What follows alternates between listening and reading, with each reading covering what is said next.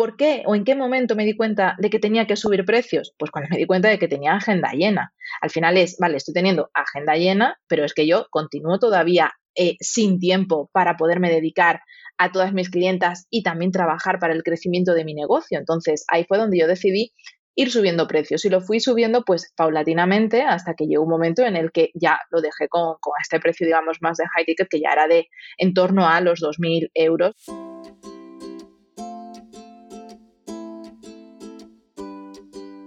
Hola, soy Laura Orzaiz y me encanta hablar de marketing, redes sociales, mindset y todo lo que hay detrás del fascinante mundo del emprendimiento.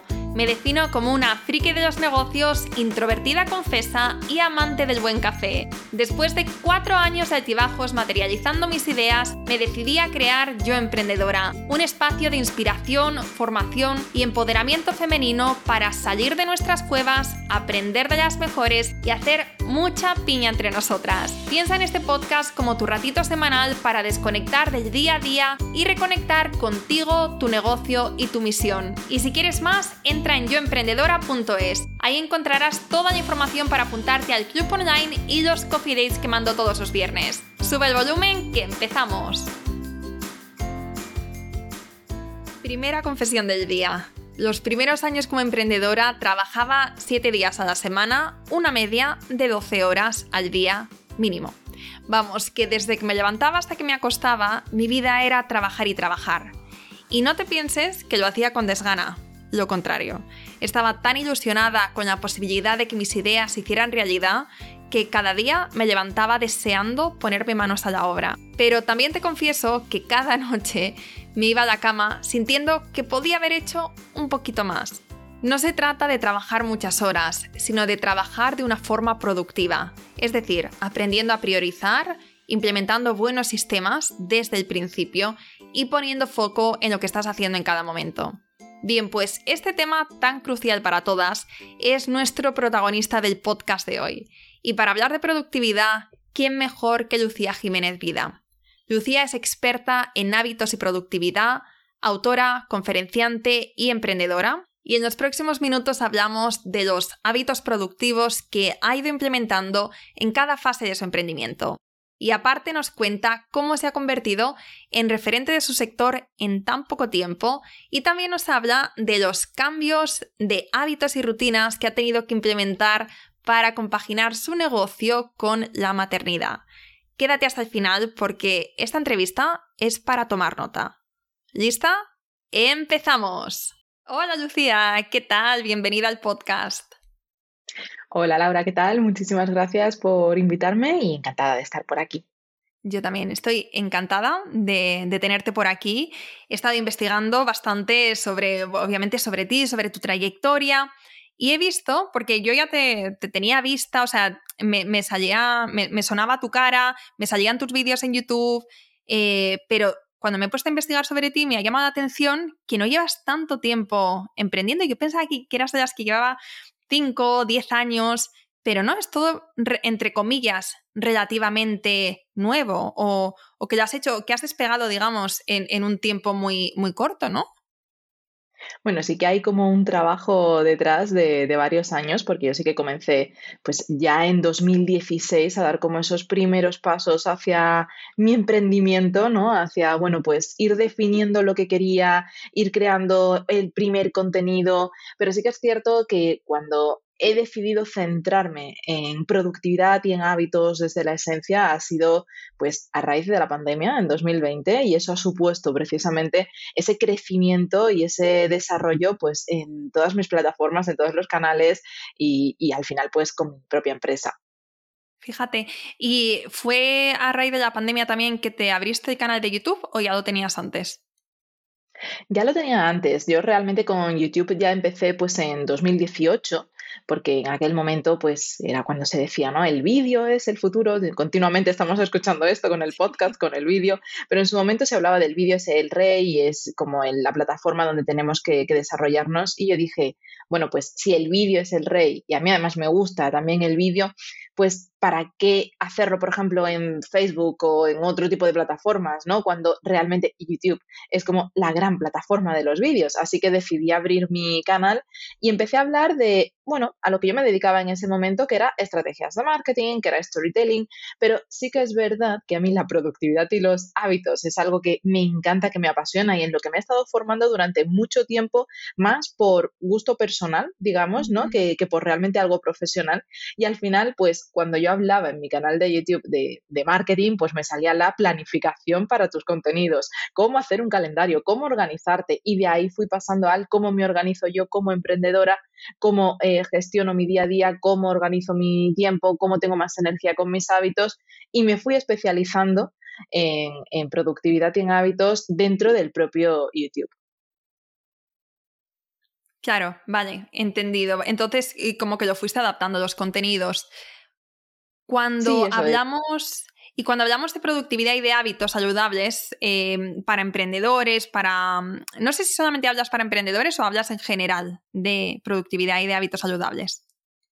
Empecé hablando para, sobre todo para mujeres emprendedoras, pero empecé hablando para ellas de porque era lo que yo había vivido, ¿no? Lo que yo al final estaba eh, experimentando. Pero sí que es verdad que luego me di cuenta que estaba trayendo a un público pues que iba más allá de las emprendedoras, que tenía muchas mujeres con trabajos muy exigentes, con profesiones de todo tipo, incluso mujeres que no trabajaban, pero que también tenían como ese estrés de llevar al, día a día, ¿no? De sacar el día a día adelante. Y me di cuenta de que realmente mi público son las mujeres emprendedoras o no, que tienen que hacer malabares con su tiempo y con su energía para llegar a todo y además dedicarse tiempo a sí mismas, para de esa manera tener pues más tiempo, más energía y como digo yo, ¿no? Con ello más vida. Entonces ahí abrí un poquito el abanico y ya dejé de centrarme únicamente en mujeres emprendedoras, aunque sigo trabajando con programas específicos con ellas, pero eh, abrí el abanico también para trabajar con otras mujeres que, a las que también podía ayudar a través de la productividad y los hábitos.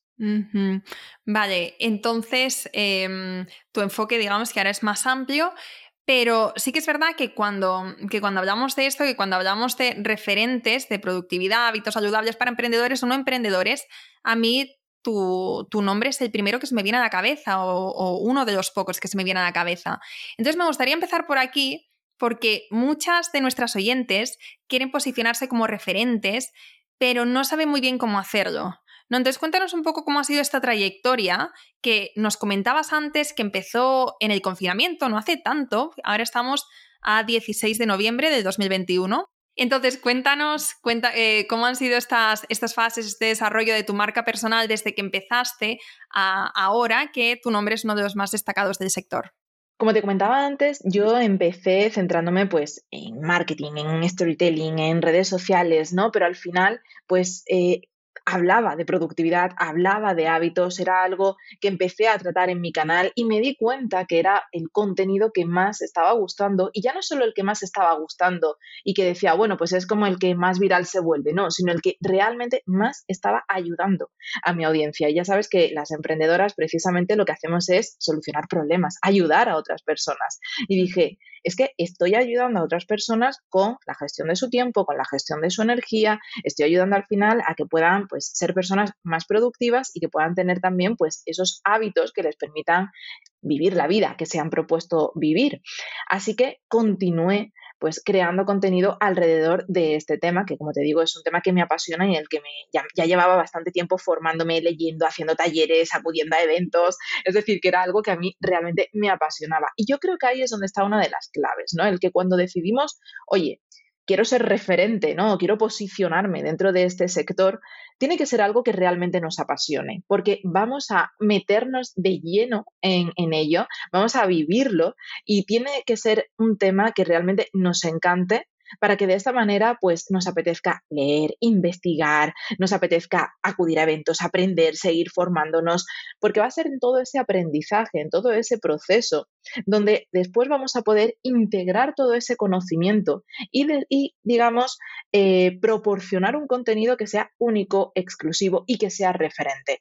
Algo que creo que en mi caso me diferencia de otras profesionales y otros profesionales que hablan también de productividad y hábitos es que yo tomo todo lo que aprendo y necesito como un proceso, como un tiempo para integrarlo y luego digamos, volver a crear un contenido donde ya no es una copia de lo que yo aprendí, ya no es lo que leí en este libro, yo tal cual te lo voy a resumir, no, sino que yo lo integro, lo transformo, lo transformo además, digamos, haciendo esa alquimia con otro tipo de conocimientos que puedo tener, pues procedentes del crecimiento personal, procedentes de la economía, de los negocios, de la empresa, del propio marketing, y hago al final como esa fusión, ¿no? Dentro de, de lo que es, pues, mis ideas y acabo, pues, produciendo un contenido que es único y es un contenido que es eh, original y que realmente está como muy trabajado previamente para que pueda ayudar a estas personas. Lo pongo a prueba además con, pues, con focus group, con, personas que, que, trabajan más íntimamente conmigo, con clientas, con alumnas y también, por supuesto, conmigo misma. Y por eso siempre que hablo y siempre que lanzo un nuevo programa, un nuevo servicio, un nuevo contenido, incluso en redes sociales, viene ya de la propia experiencia. Es decir, viene de ese aprendizaje, ese conocimiento, esa alquimia posterior, esa puesta en práctica y ya posteriormente él, vale, ahora lo lanzo porque sé que funciona. Entonces, para mí ese proceso eh, dentro de lo que es la creación de contenidos es fundamental a la hora de posicionarme, digamos, como referente dentro de la productividad y de los hábitos. Y después, además, mucha constancia. El confiar, el saber que aunque nadie me esté viendo, por ejemplo, cuando en su momento lancé YouTube, yo continuaba creando vídeo, aunque todavía nadie me esté comprando, yo continúo trabajando en, mis productos, en mis servicios, sigo viendo lo que funciona, lo que no, sigo mejorando y aplicar esa mejora continua del 1%, que es algo que también aplico siempre con los hábitos y que enseño a mis alumnas, que es el, no se trata de aplicar cambios drásticos en nuestra vida, sino de ver, pues realmente, oye, ¿cuál es esa mejora del 1% que puedo hacer? Y eso también nos va a ayudar al posicionarnos dentro de nuestros sectores como referentes, el hecho de que siempre vayamos mejorando poco a poco, identificando pues esos puntos donde podemos ser cada vez mejores y de esta manera ayudar cada vez mejor a nuestra audiencia.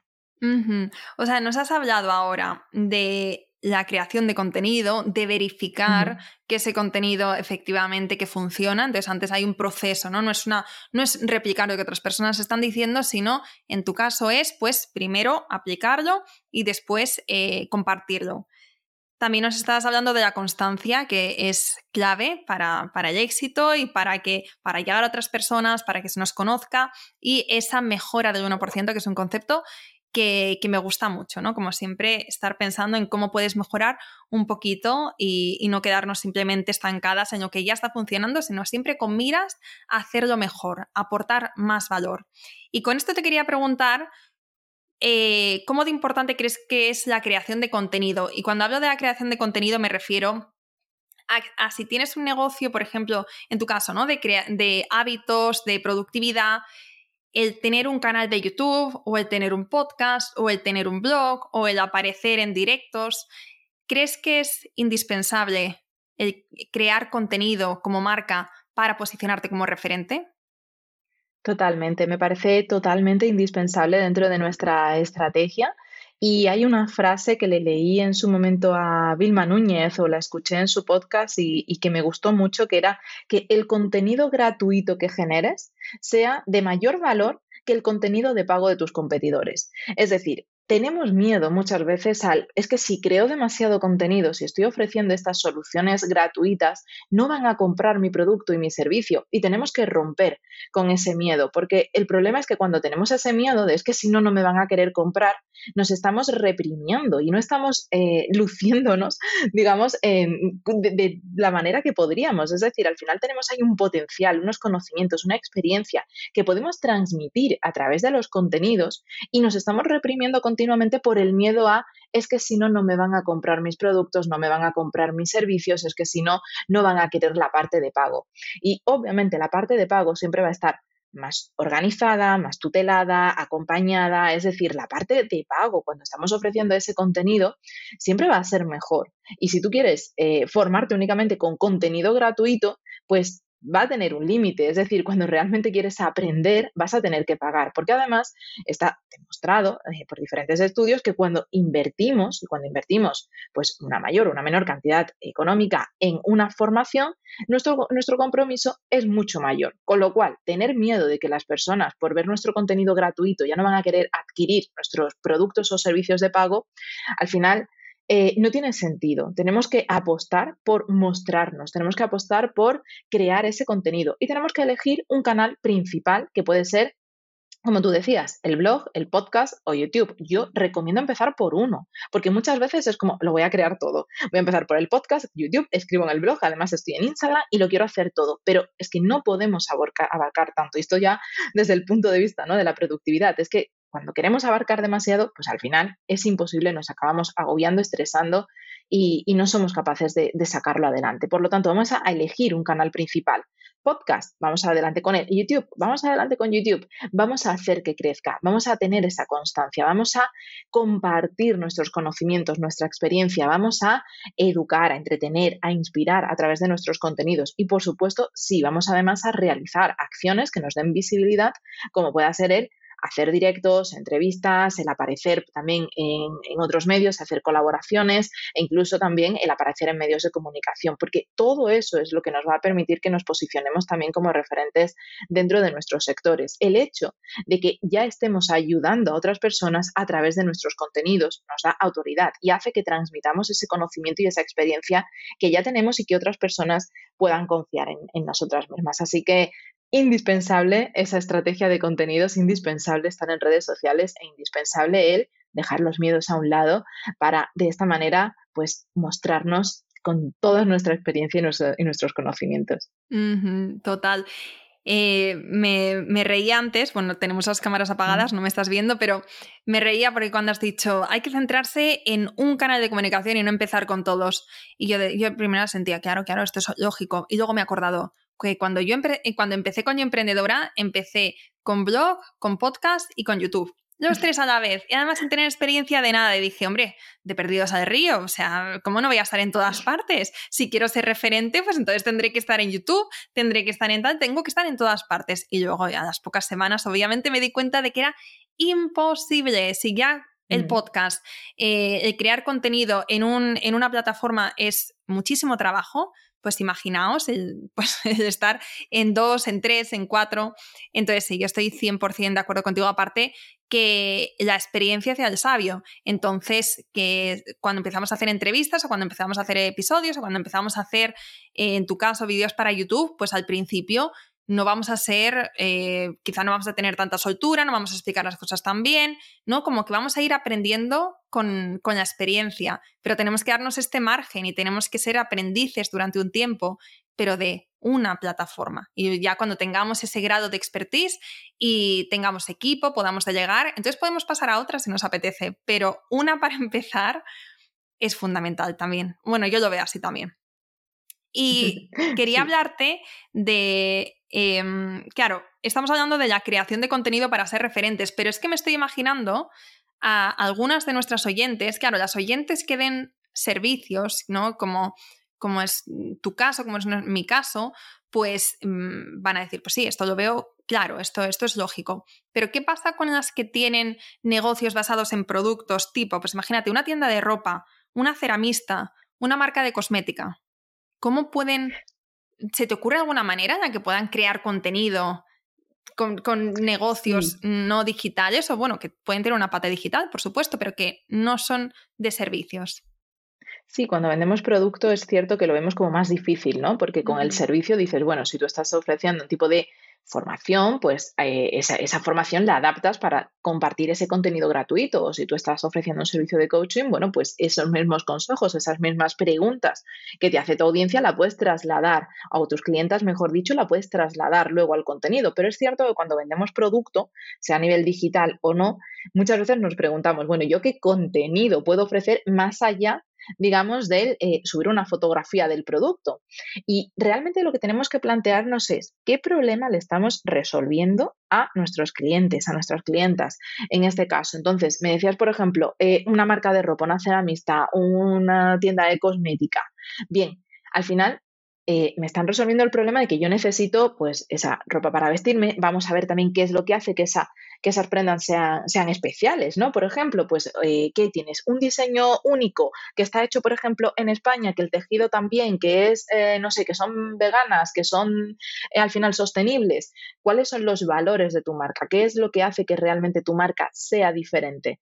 Y vas a poder crear contenido relacionado con eso. Si, por ejemplo, tú tienes una marca de ropa que es sostenible y que es además eh, vegana, pues vas a poder decir, oye, es que eh, voy a generar un contenido alrededor, por ejemplo, del medio ambiente, de cómo pues también eh, el impacto que estamos teniendo o que no estamos teniendo en el medio ambiente a través de nuestras prendas, de, incluso también el detrás de las cámaras a la hora de generar ese contenido, ¿no? De, oye, pues cómo lo hacemos, qué dificultades afrontamos, qué, cuáles son esos retos, esos obstáculos.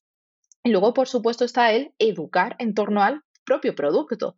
Eh, la idea de decir, vale, tengo esta prenda, ¿cómo la puedes combinar de mil maneras diferentes? O sea, a mí se me ocurren las influencers, por ejemplo, de moda, pues tipo una Alexandra Pereira, ¿no? Por ejemplo, que es eh, referente precisamente en moda dentro de nuestro país y a nivel internacional, que te genera muchísimo contenido alrededor de productos, no alrededor de servicios. ¿Cómo lo hacen? Pues una prenda, 10 looks. ¿Cómo haces tu ritual, por ejemplo, de noche con este producto de cosmética? Y esto no tenemos que contratar a influencers para que lo hagan por nosotras. Podemos generar ese contenido utilizando a nosotras mismas el producto, mostrándolo, enseñando, pues eso, cómo lo puedes combinar esta prenda en concreto en diferentes looks. Cómo puedes, eh, a nivel, por ejemplo, me decías una ceramista, pues a nivel, por ejemplo, de decoración en la casa, el cómo puedes utilizar esta, e, e, esta cerámica en concreto o si en función ¿no? del producto que, que esté diseñando. Al final es el poner, digamos, el producto en acción y educar en torno a cómo lo puedes tú utilizar en casa. Y por supuesto, pues lo que decía, ver también cuáles son esos valores que tenemos en nuestra empresa que hacen que nuestra marca sea diferente y que nos está ayudando también pues a ser referentes precisamente en el sector y a posicionarnos y crear contenido alrededor de eso, ya no solamente alrededor del producto, sino de los propios valores que tenemos como marca. Total, total. Al final se trata también de saber a quién estamos ayudando. ¿No? Y cuando conocemos a, las personas, sabemos cuáles son sus hábitos, sabemos qué es lo que necesitan y qué es lo que les podemos ofrecer, entonces también podemos ver más claro cuál es nuestro canal de comunicación y cómo podemos aportarles valor a través del contenido se trata un poco de esto, ¿no? De dejar de pensar tanto en nosotras, dejar de pensar tanto desde nuestra perspectiva y, em, bueno, y pensar en, a quién estamos queriendo ayudar. Poner el foco en ellos, no en nosotros. Y así yo creo que vamos a ver muchas más opciones y vamos a ser más creativas. Quiero que volvamos a los inicios, quiero que volvamos a los comienzos de tu emprendimiento, porque sí, ahora estás muy bien posicionada, ahora eres referente de tu sector, pero los inicios, que es eh, en la etapa en la que se encuentran ahora muchas de nuestras oyentes, es una etapa muy dura, llena de retos, de altibajos emocionales, bueno, ya lo sabes tú bien, ¿no? Aunque también es puede ser una etapa muy emocionante ¿no? y gratificante porque estamos empezando a apostar por nosotras y por nuestros sueños.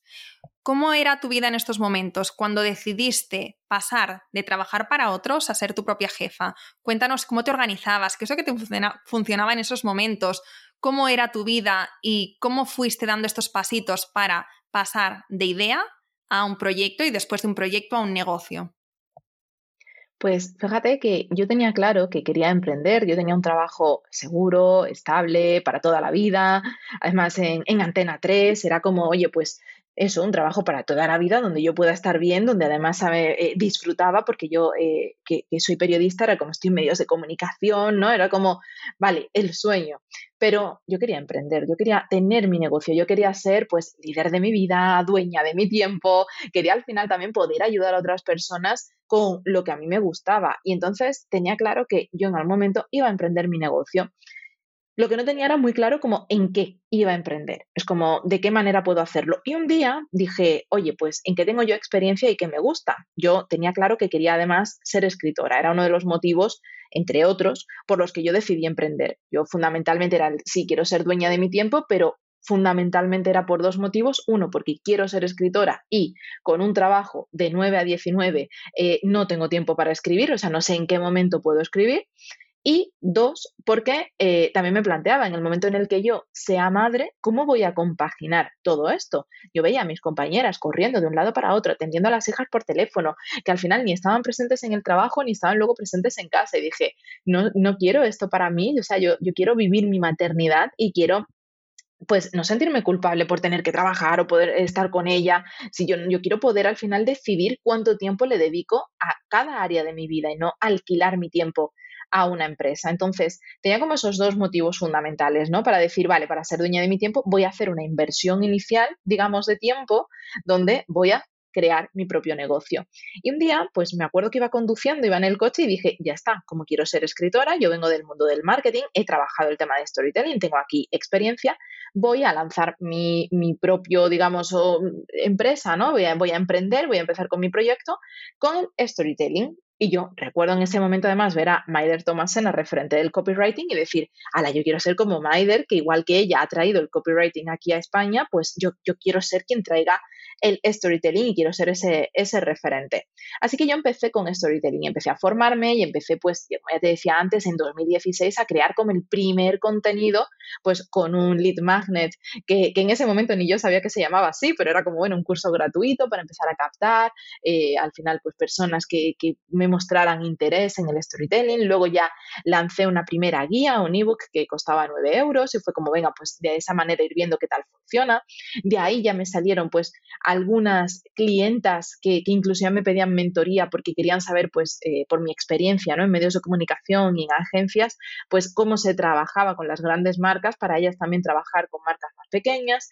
Entonces ahí empecé como a tener unos primeros servicios de mentoría y también de storytelling y ahí empecé a trabajarlo.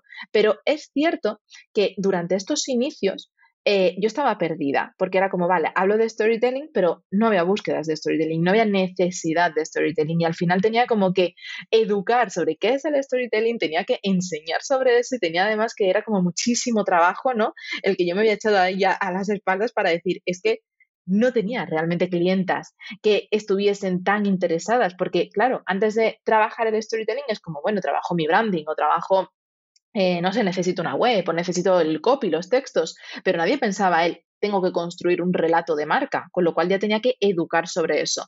¿A qué me llevó todo esto? A que al final era, vale, para incluirte, digamos, el servicio de relato de marca, también te voy a ayudar a diseñar tu marca, también te voy a ayudar a diseñar tu web, también te voy a hacer los textos. Y me encontré con que tenía muchísimos servicios y no tenía sistemas creados. Entonces, claro, yo eh, al final estaba desbordada, estaba quemada porque era, es que tengo que entregar una web en esta fecha, tengo que hacer un copy por aquí, tengo que ofrecer este otro servicio y al final era como todo un batiburrillo ahí de servicios eh, y de ofertas que no me permitían centrarme en nada de ello y no me permitía pues convertirme precisamente en referente de nada. Quería como abarcar tanto que al final no me estaba centrando ni en un nicho concreto, ni en un servicio concreto, ni en una temática a la hora incluso de hablar de de, contenidos determinados en, redes sociales, como por ejemplo en mi canal de, YouTube. Y claro, esto fue esos inicios, ¿no? Antes incluso de esto, el, cuando yo todavía estaba empleada, ¿cómo lo fui haciendo para crear como este lead magnet, para crear esta, este ebook? Pues trabajando todos los días, me levantaba un poquito antes, todos los días dedicaba media hora cada día a mi negocio, los fines de semana también lo empleaba en mi negocio, para de esta manera, pues todo el tiempo que tenía libre, dedicarlo a mi negocio hasta que finalmente cuando ya te digo que conseguí como esos primeros clientes, finalmente dejé atrás Antena 3, hablé con mi jefe, le dije que quería emprender, que, que dejaba el empleo y por tanto ya, me acuerdo, en abril de 2017 dejé mi empleo y ya me dediqué 100% a mi negocio. Pero como te digo, pues me encontré con, este panorama, ¿no? Que, que, el storytelling no vendía tanto, que me estaba costando mucho encontrar clientas y que por tanto, pues para hacer malabares y al final llegar a final de mes, lo que estaba haciendo era incluir todo tipo de servicios y aquello pues era un poco caótico. Por lo tanto, llegó un momento en el que decidí pues eh, reducir, aplicar el minimalismo empresarial y dije, me voy a quedar con un único servicio que es el servicio de mentoría para emprendedoras. Entonces, de esta manera, ¿qué hago? Pues que puedo asesorar sobre todo lo que yo sé, porque tengo, en ese momento tenía más de 10 años de experiencia en marketing, ¿no? Ahora ya son 15 porque he seguido trabajando en marketing en mi negocio, pero tenía toda esa experiencia y digo, vale, pues yo puedo asesorar en sus estrategias y sus planes de marketing a través de mentoría, pero no tengo que ser yo quien haga la página web, quien haga los textos y quien lo haga todo, sino que ya me convierto en esa figura de asesora para personas que estén iniciando y que deseen emprender sus negocios. Pero ahora ya entraremos, si quieres, en, esta fase, fue entonces cuando llegó la pandemia y precisamente yo, que me iba bastante bien con la mentoría y que era ya como un programa premium, ¿no? Es decir, que ya pues costaba eh, más de 2.000 euros y yo iba teniendo clientas recurrentes, con la pandemia de repente nos entró el miedo y muchas mujeres dijeron, espérate que con el confinamiento no sé si quiero emprender y no sé si quiero invertir 2.000 euros en este instante porque no sé lo que va a pasar con mi empleo, con mi negocio, con mi emprendimiento. Y ahí fue precisamente donde tuve que decidir, pues voy a pivotar y voy a centrarme en productividad y, en hábitos. Bueno, me, encanta esto que estás comentando, me encanta ver cómo se ha ido desarrollando, cómo has ido pivotando, cómo has ido aprendiendo con la experiencia y te has ido adaptando. Mm. Y de servicios pasaste a mentorías, de mentorías has pasado a lo que ahora tienes, que es una comunidad. Bueno, y no sé si tienes algo más, ahora nos contarás. Pero sí que me gustaría saber, eh, bueno, espero, tengo, tengo eh, un reto con las entrevistas, Lucía, y es focalizar porque ahora mismo te, te quiero preguntar demasiadas cosas. Entonces vamos a ver cómo, cómo, cómo lo hacemos de, forma que, quede todo ordenado y que no, se nos, que no se nos dispare el tiempo. Pero sí que me parecería muy interesante eh, ver cómo pasaste de ofrecer servicios a una mentoría high ticket. Porque, em, bueno, hay mucha gente aquí que quiere, que a lo mejor le interesaría, le apetece, eh, le llama la atención este tipo de, negocios, ¿eh? este, este, modelo de negocio donde tienes menos clientes pero a un, pero a un precio más alto. Cuéntanos con qué frenos, porque me imagino que, eran muchos bloqueos mentales que tuviste que ir destapando a la hora de, tener unos precios más altos y cómo, em, cuál era el modelo de negocio, modelo de lanzamiento que tenías. Bueno, en ese momento tengo que decirte que yo cuando comencé, eh, no comencé con high ticket, digamos, con, con, mentoría y de hecho tenía un precio que era bastante más bajo del que realmente eh, tendría que haberle puesto en los inicios. Pero ya sabemos, síndrome de la impostora, una dice, no sé si me van a llegar a pagar esto por un programa de mentoría, con lo cual al principio es verdad que, bueno, pues lo, le puse unos precios eh, que ahora mismo no recuerdo exactamente, pero bueno, ponte que a lo mejor pues en torno a, a los 500, 600 euros por un programa que estamos hablando que era individual, que era eso, uno a uno, con 12 sesiones, con seguimiento, con su propia plataforma donde le incluía los documentos y poco a poco me fui dando cuenta de que aquello eh, pues tampoco me estaba resultando rentable, ¿no? Es decir, que tenía que subir precios. ¿Por qué o en qué momento me di cuenta de que tenía que subir precios? Pues cuando me di cuenta de que tenía agenda llena. Al final es, vale, estoy teniendo agenda llena, pero es que yo continúo todavía eh, sin tiempo para poderme dedicar a todas mis clientas y también trabajar para el crecimiento de mi negocio. Entonces ahí fue donde yo decidí ir subiendo precios y lo fui subiendo pues paulatinamente hasta que llegó un momento en el que ya lo dejé con, este precio digamos más de high ticket que ya era de en torno a los 2.000 euros en función de, lo, que, incluía ¿no? el servicio, tenía un par de planes. Entonces, claro, ¿Cómo realmente o qué bloqueos o qué creencias tuve que ir superando? Pues yo es cierto que lo que hice fue que al principio comencé a compaginar el ofrecer servicios con ofrecer mentoría. Y a las mujeres que me iban contratando servicios, pues les planteaba él, oye, ¿qué te parece si hacemos mentoría? ¿Qué te parece si te enseño a aplicar pues esto que hemos estado viendo? Por ejemplo, si me contrataban un plan de marketing, oye, ¿qué te parece si hacemos una mentoría donde yo te pueda enseñar pues eh, eh, a aplicar, ¿no? Lo que, lo que, las estrategias que he definido para ti, para que tú también las puedas realizar y para que ya no sea solamente el que yo te diga qué hacer, sino que te enseñe el cómo hacerlo. Y ahí fue donde yo empecé pues a ir desarrollando esos servicios que además recuerdo tenía tres planes, porque era el CRE, CREA, CRECE, CRE, CRE era muy enfocado a personas que querían emprender y todavía no sabían en qué, CREA, como vamos a crear este, este negocio desde cero y ya crece cuando ya, bueno, pues habías dado algún pasito más. Y, lo que te interesaba era como, ves, aumentar precisamente eh, tu audiencia, llegar a más personas y, tener también pues servicios de este tipo.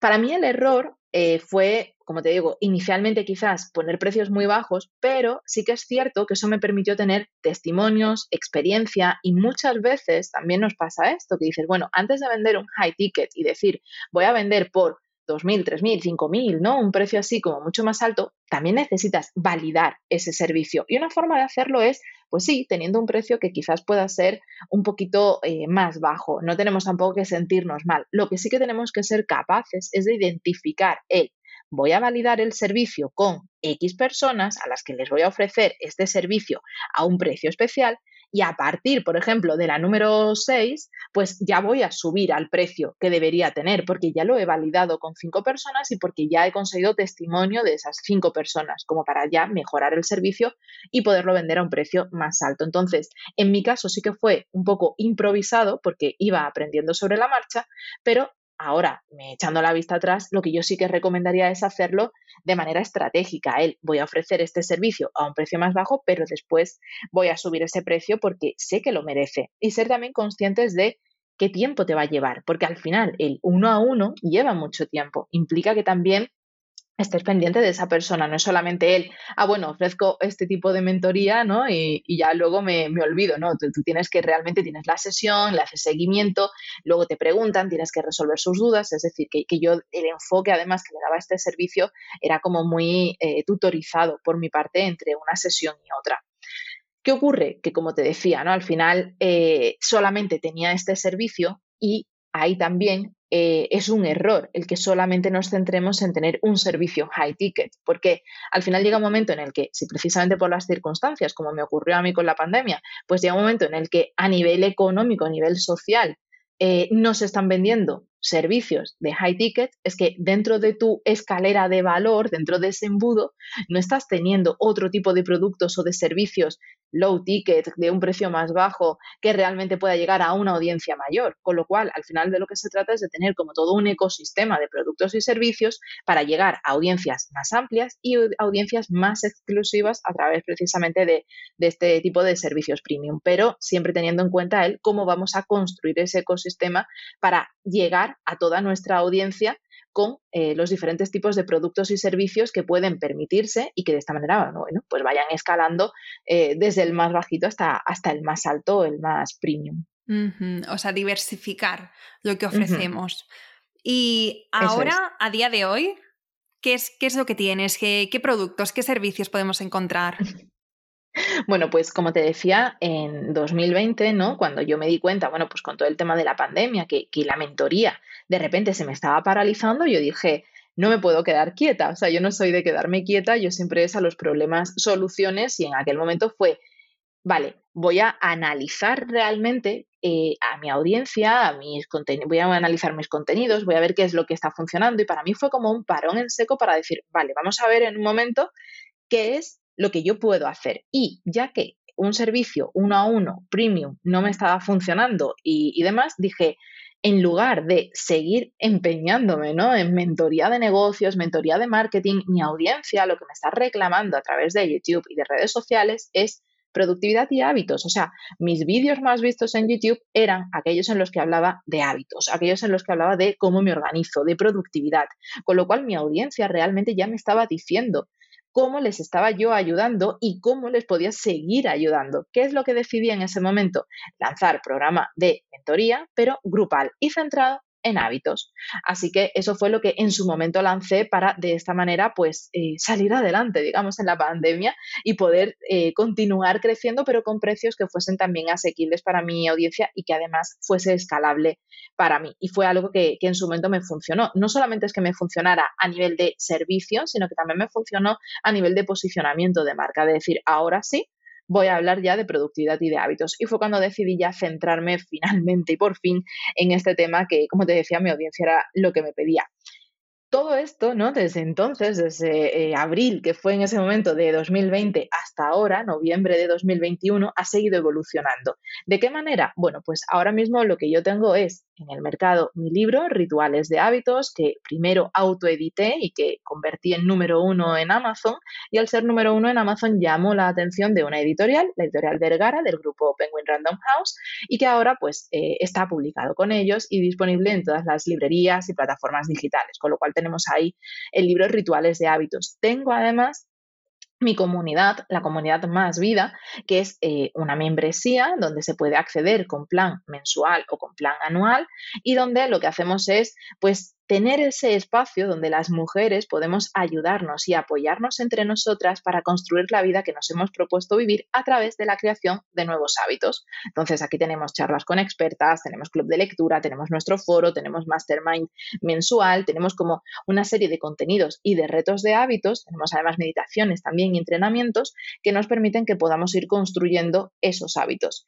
Y tengo además programa grupal de mentoría, donde ya está enfocada en productividad y en hábitos para ayudar precisamente a que tengamos esa más vida para nosotras, para que podamos gestionar mucho mejor nuestro tiempo, nuestra energía y que de esa manera pues lleguemos a lo que es importante para nosotras. Así que este sería ahora mismo como mi ecosistema, ¿no? A nivel empresarial, el tener mi libro, por una parte, la comunidad y tener también este programa de mentoría grupal. Y además de eso, mi curso online, Crea tu tiempo, que es un curso online que puedes hacer a tu ritmo y que también pues eh, tienes disponible sobre, que es sobre productividad y que te ayuda pues en la gestión del tiempo a la hora de aplicar las tres P's de la productividad, que es para poder eh, priorizar, planificar y proteger mucho mejor nuestro tiempo. Qué interesante, es que tienes de todo. tienes programa, tienes libro, tienes club y tienes membresía, que muchas veces eh, pensamos que nos tenemos que enfocar en una, ¿no? Eh, si tengo una membresía, tengo una membresía. Si tengo un, un, grupal, pues solamente esto. Pero no, tú has decidido abrir todos esos frentes y, y, oye, qué bien, porque así seguro que, pues si no te encaja uno, pues te, te encaja el otro y si no el libro y cada uno cumple una función. Sí que me gustaría saber porque hace poco has sido mamá y eres emprendedora y tienes un montón, como estamos viendo, de, frentes abiertos y aparte creas mucho contenido. Me gustaría saber cómo lo estás haciendo ahora, o sea, cómo, cómo ha cambiado tu vida desde que eres madre emprendedora y cómo te organizas para seguir al pie del cañón con tu negocio, seguir creciendo, pero al mismo tiempo ser mamá. Pues haciendo malabares, como suelo yo decir, porque es cierto que no es nada fácil. De hecho, yo siempre había pensado que el mayor reto en mi vida había sido ser emprendedora, ¿no? Emprender mi negocio. Y ahora digo que mi mayor reto ha sido el ser mamá empresaria, ¿no? Porque el compaginar, digamos, ambos ámbitos de mi vida, ciertamente es difícil, o sea, no, no, no nos vamos a negar, no, esto es súper sencillo, se puede hacer. Tengo amigas también que son empresarias y que también han sido mamás este año y entre nosotras lo comentamos, lo difícil que llega a ser el tener ese tiempo, el sacar ese tiempo para vivir nuestra maternidad como la queremos vivir y a la vez seguir atendiendo nuestro negocio, ya no solo para que éste siga creciendo, sino para que se mantenga. Entonces, además yo, que soy de mente inquieta, pues eh, como ves, ¿no? Tengo que sí, el libro, el curso, la comunidad, el programa de mentoría y es como que al final lo sigo atendiendo todo. ¿Cómo me estoy organizando? Pues sobre todo mm, delegando muchísimo tanto a nivel personal como a nivel profesional. A nivel profesional tengo, digamos, mi equipo, donde yo pues tengo a mi asistente eh, virtual, que, que es la que me ayuda con las tareas del día a día y donde he ido además ampliando cada vez más horas con ella. Tengo también a mi diseñadora, que, es la que me ayuda pues con todo lo que sea diseño y demás. He hecho también para mis eh, vídeos de YouTube, pues lo que he hecho es que ahora en lugar de grabar el vídeo y luego tenerlo que editar, pues eh, lo grabo directamente como un falso directo donde incluso meto la edición durante la propia grabación del vídeo para que entren rótulos y demás y que de esta manera pueda seguir creando contenido para el propio canal. Y además de todo esto, pues luego también que conciliando con mi pareja para que él pueda pues estar con nuestra bebé mientras que yo estoy trabajando. Entonces, ¿cómo lo hacemos? Pues aprovechando al máximo su permiso de paternidad, aprovechando también cuando él está por las tardes en casa para yo poder trabajar al menos dos horas al día y luego también renunciando muchas veces pues los fines de semana a hacer planes que quizás me gustaría, pero para poder seguir atendiendo mi negocio. Entonces, no es fácil, lógicamente, hay que hacer esos malabares, pero es cierto que al final de lo que se trata es de ver nuestras prioridades en la vida y para mí, pues mi maternidad es importante, yo quiero realmente estar con mi hija, quiero regalarle esa presencia, quiero estar con ella, quiero jugar con ella, quiero dormir las siestas, quiero al final compartir esos momentos con ella, pero mi negocio también es importante y por eso también creo tiempo, aunque sea incluso en los fines de semana, para sacar adelante las tareas que tengo que hacer. Eso sí, siempre priorizando y teniendo claro que no me voy metiendo en más frentes o que no voy abriendo como nuevos frentes que tenga. No, no, es como, bueno, ya el libro está creado, ingresos pasivos, el curso está creado, ingresos pasivos, eh, la comunidad es algo que va funcionando, pero la he diseñado de manera que a mí me permita poder compaginar y que el contenido que yo cree sea a nivel mensual y que me lo pueda yo gestionar y organizar a mi manera, ¿no? De manera que, bueno, pues que, lo pueda sacar adelante. Y luego también, pues con el programa grupal, eh, más de lo mismo, ¿no? El hecho de que yo voy haciendo, pues, sesiones en directo, pero que también he acomodado, digamos, en mi agenda y en mi calendario de manera que yo pueda atender a las personas, a las mujeres que forman parte del programa, pero eh, también con esos, esas sesiones en directo que vamos teniendo de manera quincenal, de manera que ahora el programa dura más de lo que duraba antes en el tiempo, pero tenemos más sesiones, son quincenales y a mí me permite que yo pueda compaginar pues esa vida de mamá y de empresaria. Entonces, eh, al final se trata de que cada una encontremos también qué es lo que nos funciona a nosotras en función de cómo sea nuestro negocio, los productos y servicios que estamos vendiendo, pero para mí la clave, por una parte, priorizar y por otra parte, saber delegar. Bueno, con esto, priorizar, delegar y diseñar también, diseñar eh, mm. nuestros servicios, nuestro negocio para que se adapte a nuestro estilo de vida, que esto es clave, ¿no? Y, no mm.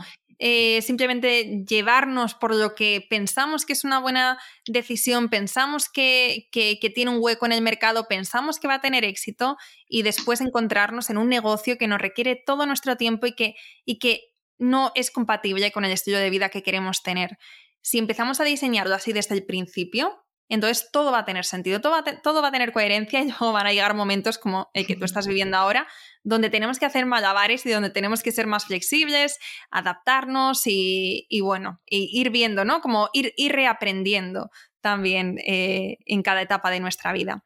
Pero bueno, esto que, esta última eh, pregunta que esto último que estábamos comentando es muy real life, es muy, no somos superwoman, no somos super emprendedoras, sino esto es la vida real. Y yo creo que esto es súper inspirador, Lucía. Que hayas mencionado esto creo que, que va a inspirar muchísimo porque mm, también es como a lo mejor desde fuera no se ve, no se ve que, que, estás haciendo malabares, pero escucharte decir que aunque tengas un negocio exitoso, que que te tienes que adaptar y que hay cosas que se tienen que frenar y que no es todo tan fácil, pues oye, también es como un alivio para el resto decir, vale, no soy la única que lo está viviendo así. Bueno. Sí, totalmente. Además, me, lo dicen mucho también, Laura, en, redes sociales. me agradecen ¿no? que muestres o que sea así de transparente cuando digo, pues es que tengo que trabajar en domingo. Intento a lo mejor no trabajar todos los domingos, pero sí que es cierto que creo que, que el mostrarnos vulnerables es importante y el mostrar sobre todo el, la realidad, ¿no? El decir, oye, es que mm, no llego a todo, pero es que tampoco tengo por qué llegar a todo, o es que yo también me puedo estresar, o es que incluso, como decías, aunque tenga un negocio de éxito, aunque esté funcionando, aunque sea rentable, aunque me permita tener equipo y me esté permitiendo tener la vida que yo quiero, lógicamente me tengo que organizar y al final tengo que ir priorizando y, hacer muchas veces esos malabares para decir, bueno, ¿de qué manera consigo llegar a todo y, bueno, seguir manteniendo ese, ese éxito que va al final, pues para cada una es diferente y que tenemos que tener claro cuál es. Para mí el éxito es el tener un, negocio que me permite vivir de él y además vivir la vida que yo quiero vivir como mujer, como mamá y como empresaria. Comparto, comparto esa definición 100%. Pues Lucía, antes de terminar, cuéntanos dónde te podemos encontrar, página web, redes sociales, ya nos has dicho lo que vamos a encontrar dentro, pero ahora cuéntanos dónde, dónde, dónde estás, cómo, cómo es tu Instagram, tu página web. Bueno, pues me podéis encontrar como luciajimenezvida.es en la página web. En luciajimenezvida.es vais a encontrar los enlaces a todo, al libro, al curso, a la comunidad, al programa de mentoría, que ahora mismo tenemos cerradas inscripciones, pero que abriremos en los próximos meses. Y por supuesto, pues en redes sociales, sobre todo donde soy más activa, en YouTube y en Instagram, y en ambos me encontráis también como Lucía Jiménez Vida. Así que cualquier cosa que queráis comentar conmigo, estaré más que encantada de atenderos, tanto a través del correo electrónico como en mis redes sociales. Muchísimas gracias, genial. Pues ahí te seguimos en todas partes y, gracias de corazón por, por, haber compartido todo de una forma tan transparente, tan humana, que, como te decía, es lo que más, lo que más em, inspira, pero también lo que más eh, empodera, por decir de alguna manera, o sea, lo que eh, más nos hace pasar a la acción sin necesidad o sin intentar ser perfectas. Em, así que bueno, te agradezco muchísimo y gracias a todas también por quedaros hasta el final. Nos escuchamos la próxima semana. Espero que te haya gustado este episodio y si es así, me encantaría que dejaras una reseña en iTunes, en Evox o en la plataforma que escuches tus podcasts. Esta es la mejor manera que tienes de apoyar el podcast y su continuidad. Muchísimas gracias por quedarte hasta el final y seguimos la próxima semana.